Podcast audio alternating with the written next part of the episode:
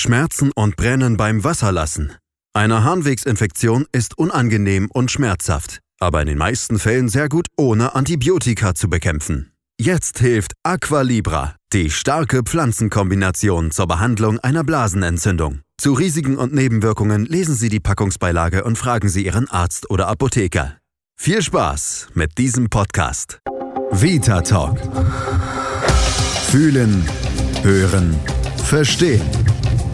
Der Podcast rund um Vitalität und Gesundheit von praxisvita.de. Mit Antje Radünz.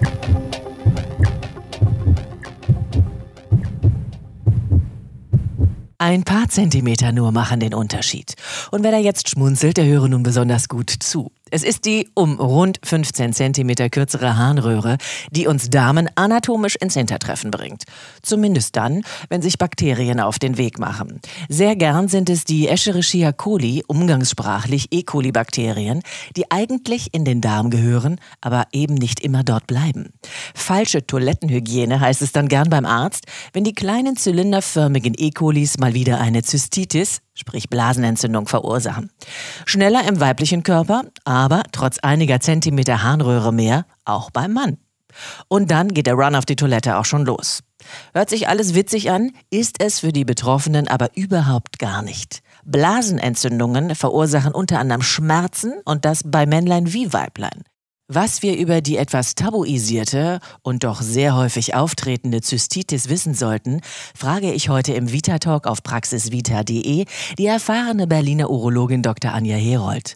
In ihre Praxis in Berlin-Charlottenburg kommen sehr oft Frauen mit Harnwegsinfekten mit den typischen Anzeichen wie häufiges Wasserlassen, Schmerzen, gern auch dazu im Unterbauch oder manchmal sogar Blut im Urin.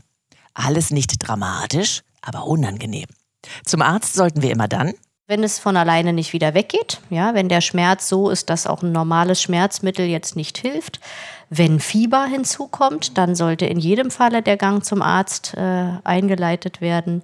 Ähm, wenn es blutet, Hört sich schlimm an, ist es oft aber gar nicht. Blut im Urin bedeutet, dass sich vermehrt rote Blutkörperchen in der Ausscheidungsflüssigkeit befinden. Mediziner sprechen von Hämaturie und die ist erst einmal nur eine Reaktion auf Keime im Harnwegssystem. Dennoch ist ein Laborbefund die sichere Variante. Laut Dr. Herold wird damit fix bestimmt, was vorliegt. Es wird dann in der Regel eine Urinkultur gemacht, die dauert 48 Stunden, sodass wir wissen, welches Bakterium liegt vor und dann wird ein sogenanntes Antibiogramm erstellt. Sprich, man schaut auf dieses Bakterium bezogen, welches Antibiotikum wirkt und welches nicht. Des Weiteren erfolgt in der Regel noch ein Ultraschall von der Blase, von den Nieren Liegt eine höhere Keimkonzentration vor, wird ein Antibiotikum verschrieben. Gezielt auf den Keim, aber auch auf die Patienten abgestimmt. Vielleicht gab es kurz vorher zum Beispiel schon eine Zahnwurzelbehandlung und auch ein Antibiotikum. Das muss der Arzt wissen, um korrekt und wirksam Medikamente zu verordnen. Aber auch hier gilt, fragen Sie ruhig mal nach alternativen Behandlungsmöglichkeiten. Wir versuchen auch ein Antibiotikum möglichst zu meiden, wenn es geht. Wenn das ein Infekt ist, der jetzt weder Fieber hervorruft, noch ganz dramatische Beschwerden oder der mit Schmerzmittel relativ gut in Griff zu bekommen ist. Dann kann man äh, der Patientin, also vor allem den Frauen, dann auch gut erstmal die Empfehlung geben, das mit sogenannten Phytotherapeutikern zu behandeln. Weiterhin gibt es zum Beispiel ähm, Cranberry-Extrakt oder Milchsäurebakterien, die man ja sowohl im Darm als auch in der Scheide haben will und die äh, schützende, schützende Funktion haben. Oft in über 50 Prozent der Fälle kann man auf ein Antibiotikum so verzichten. Die geübt geplagte Frau kennt das schon. Allerdings muss die Geduld dann auch mitspielen. Drei bis vier Tage dauert so ein unkomplizierter Harnwegsinfekt. Anders sieht es aus, wenn der Infekt aufsteigt. Das merkt man durch Rückenschmerzen, Flankenschmerzen, also so im Nierenbereich. Dann tritt häufig das Fieber auch auf. Der Allgemeinzustand wird schlechter, wenn eine Nierenbeckenentzündung hinzukommt. Und wen es häufiger trifft, der kennt die frühen Anzeichen und hat am besten seine Lieblingsprodukte dafür im Medizinschränkchen zu Hause parat.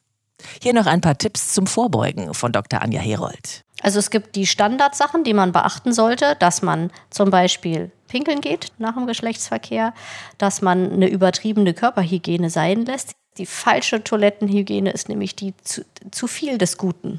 Ja, also das sind irgendwelche Intimlotions, das sind Duschgele, das ist ein mehrfach tägliches Waschen, was falsch ist, weil man damit eben den, die, die Schutzflora der Haut kaputt macht. Und das betrifft beide Partner, dass mit Wasserwaschen das Allerbeste ist. Wichtig noch die Frage, ob eine Blasenentzündung ansteckend sein kann. Nein, also wenn das ein normaler Blaseninfekt ist, wenn, das, wenn wir jetzt nicht von einer sexuell übertragbaren Erkrankung sprechen, die rein theoretisch auch eine Blasenentzündung machen können. Also vor allem bei Männern sind es ja häufig so diese Harnröhrenentzündungen, die dann auftreten durch sexuell übertragbare Keime wie Chlamydien oder Gonokokken zum Beispiel.